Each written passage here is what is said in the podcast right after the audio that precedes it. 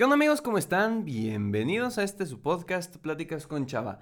Amigos, ¿qué tal están? Espero que estén muy bien y que estén teniendo un excelente día. La verdad es que me encuentro feliz y contento de estar aquí con ustedes otro viernes a las 7 de la mañana, puntuales como casi siempre.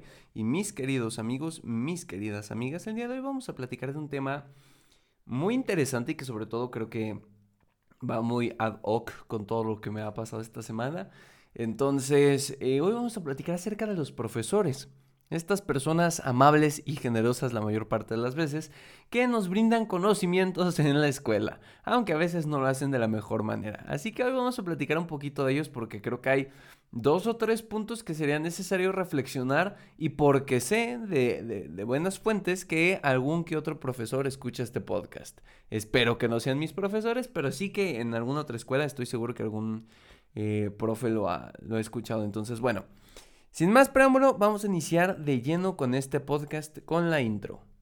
Hola, me llamo Salvador, pero la mayoría me dicen Chava. Soy un creador de contenido, conferencista principiante y estudiante de psicología. Y con este podcast busco compartirte experiencias, historias, pero sobre todo consejos y herramientas que te ayuden a crecer personalmente. Todo de manera entretenida y sencilla, para que juntos podamos superarnos. Bienvenido.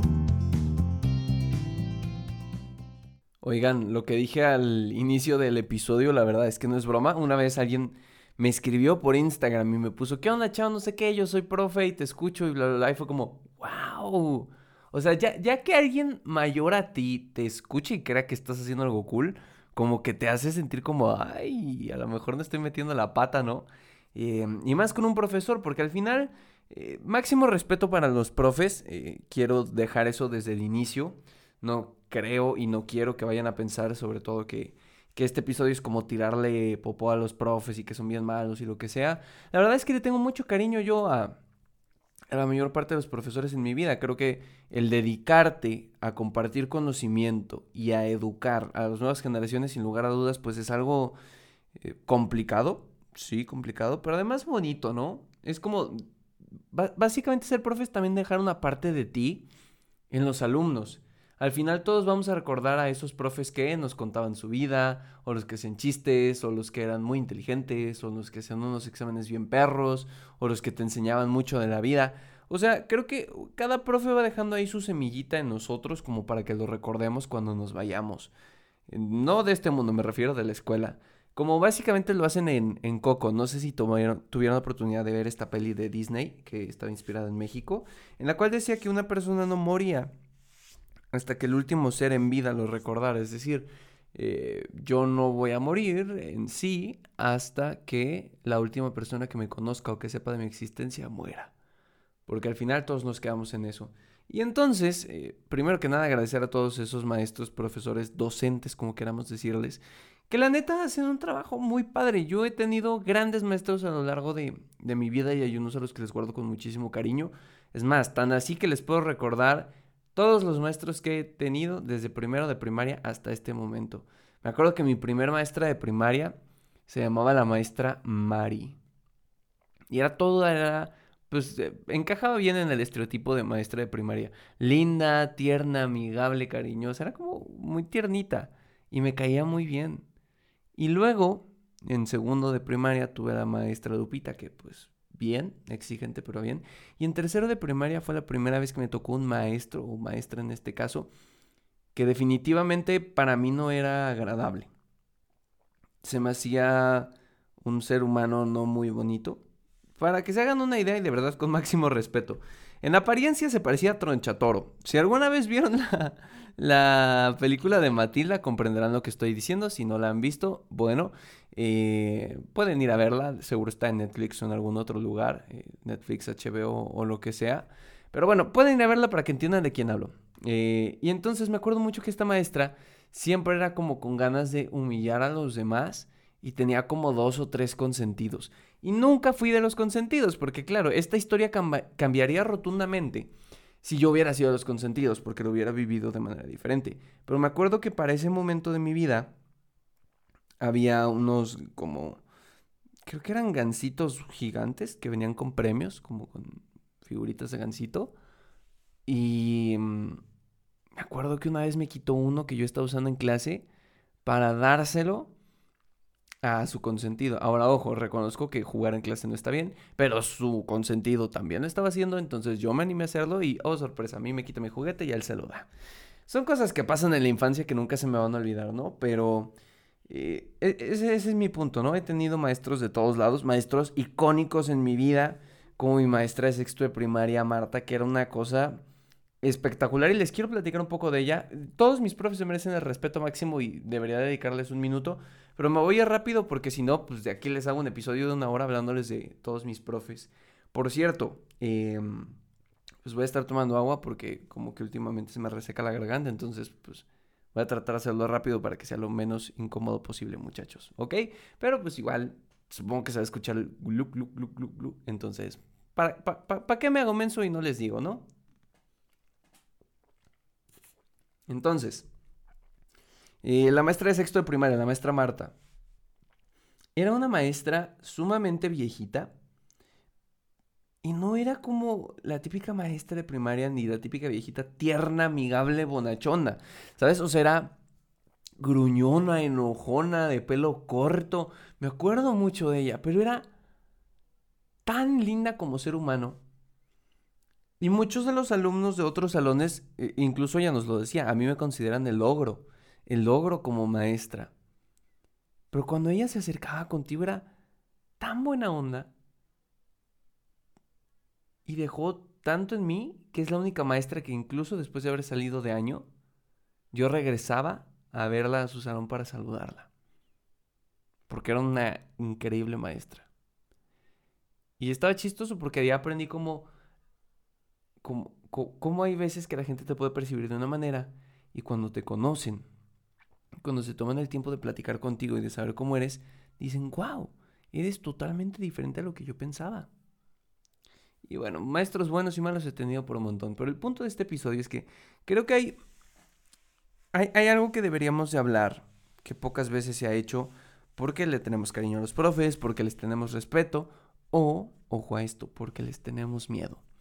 Así como te puede tocar un profesor, una maestra buenísimo, buenísima, que te haga amar lo que te está enseñando, que te haga amar la historia, la química, la geografía, la biología, el español, lo que tú quieras.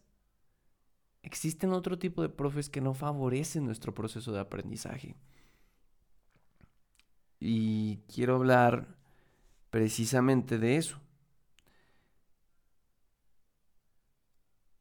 La mayor parte de los profesores tienen un conocimiento sumamente amplio, porque llevan muchos años, aparte de lo que ya estudiaron para enseñar, pues llevan años enseñándolo, entonces claramente lo dominan.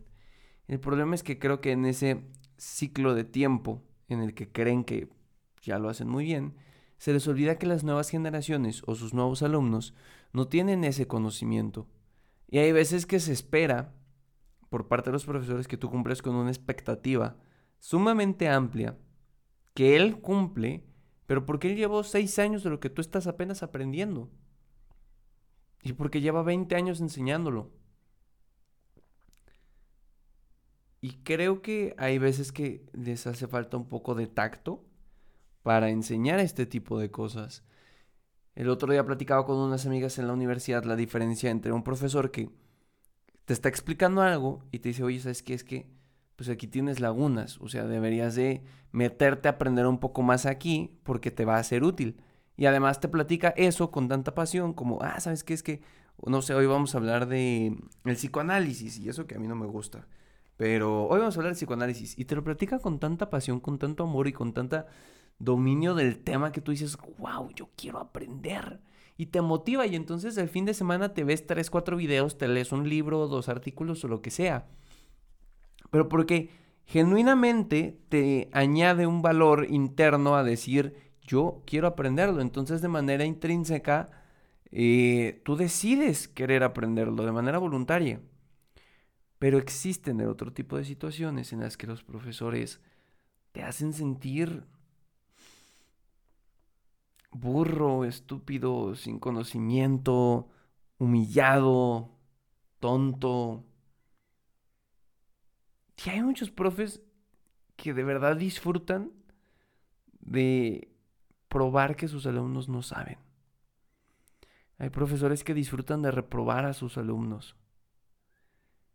Y cuando un profesor, en vez de decirte las cosas con amor, y en vez de decírtelas para que mejores, te las recalca para que te hundas, no fomenta que aprendas las cosas.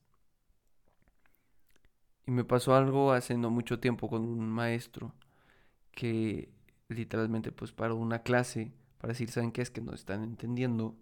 No saben esto que necesito.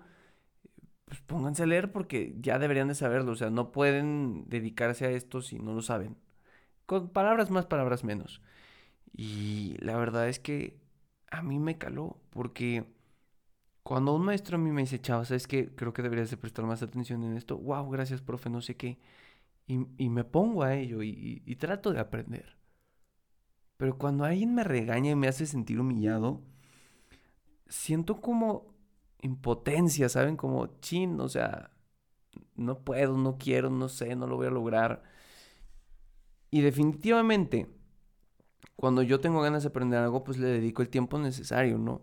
Me pongo a ver libros, me pongo a leer libros, ver videos, lo que sea. Pero cuando decido aprender por el miedo, Simplemente trato de retener la mayor cantidad de información posible para que la siguiente vez que me pregunte sepa qué responder. Y digo, no, eh, seguramente hay muchos profes que son así y no lo hacen con la intención de hacerte sentir mal. Pero me parece que hay, hay algo que se debería de conocer en ese ámbito, que es la empatía tener empatía con tus alumnos, tener empatía con que si tú ya dominas ese tema es porque lo has hablado 20 años de tu vida. Tus alumnos es la segunda o tercera vez, a lo mejor llevan un año aprendiéndolo. Y sí, probablemente deberían de tener bases de algo y probablemente alguno que otro te va a sacar de quicio, pero incluso en esos momentos entender que, pues probablemente tú en algún momento con otro tema fuiste así. A lo mejor aquel profesor que es una pistola eh, en el área de neurociencias, por ejemplo, aquí en la psicología, que es buenísimo y neta, cómo elegir la cabeza, a lo mejor no era tan bueno en matemáticas, ¿ok? O a lo mejor esa persona que es buenísima en historia no era tan buena en ciencias naturales. Y entonces, no le puedes exigir o hacer sentir mal a una persona con base en lo que no sabe.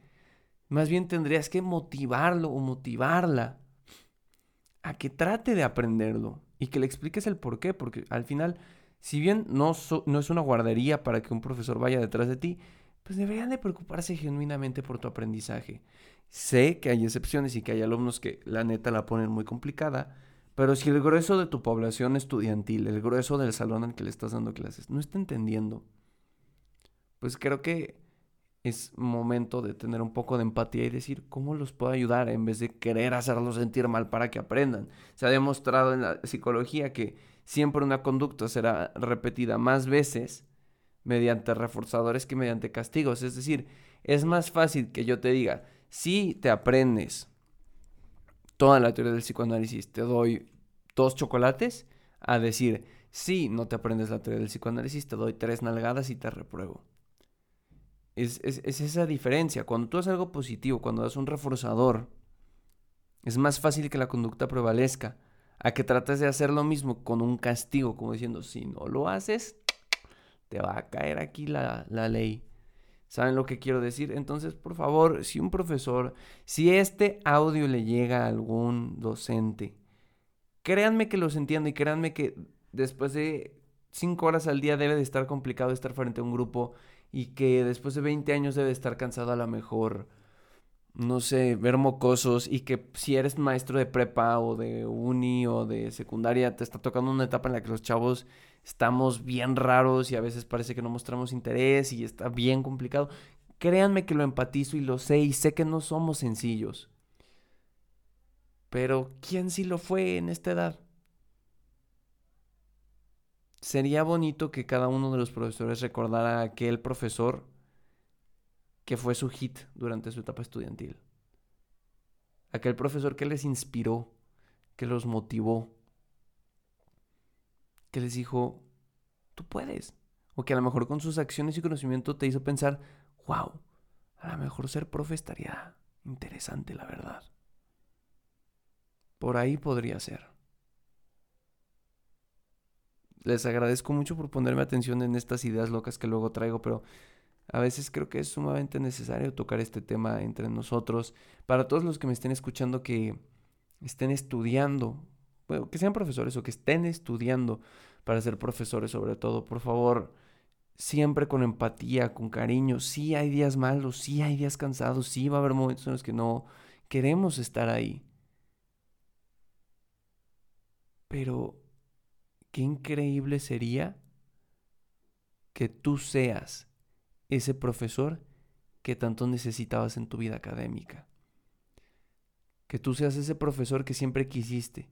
Que cuando querías un profe que te explicara en vez de humillarte y nunca lo tuviste, que ahora tú puedas ser esa persona para alguien más. El ser profesor es una vocación totalmente de servicio, de entrega. Y creo que si lo hacemos desde el amor puede quedar muy padre. Pero bueno, te agradezco mucho por haberme escuchado, por regalarme estos minutos de tu tiempo. Ya sabes que me ayuda muchísimo si lo compartes en Instagram, en tus historias.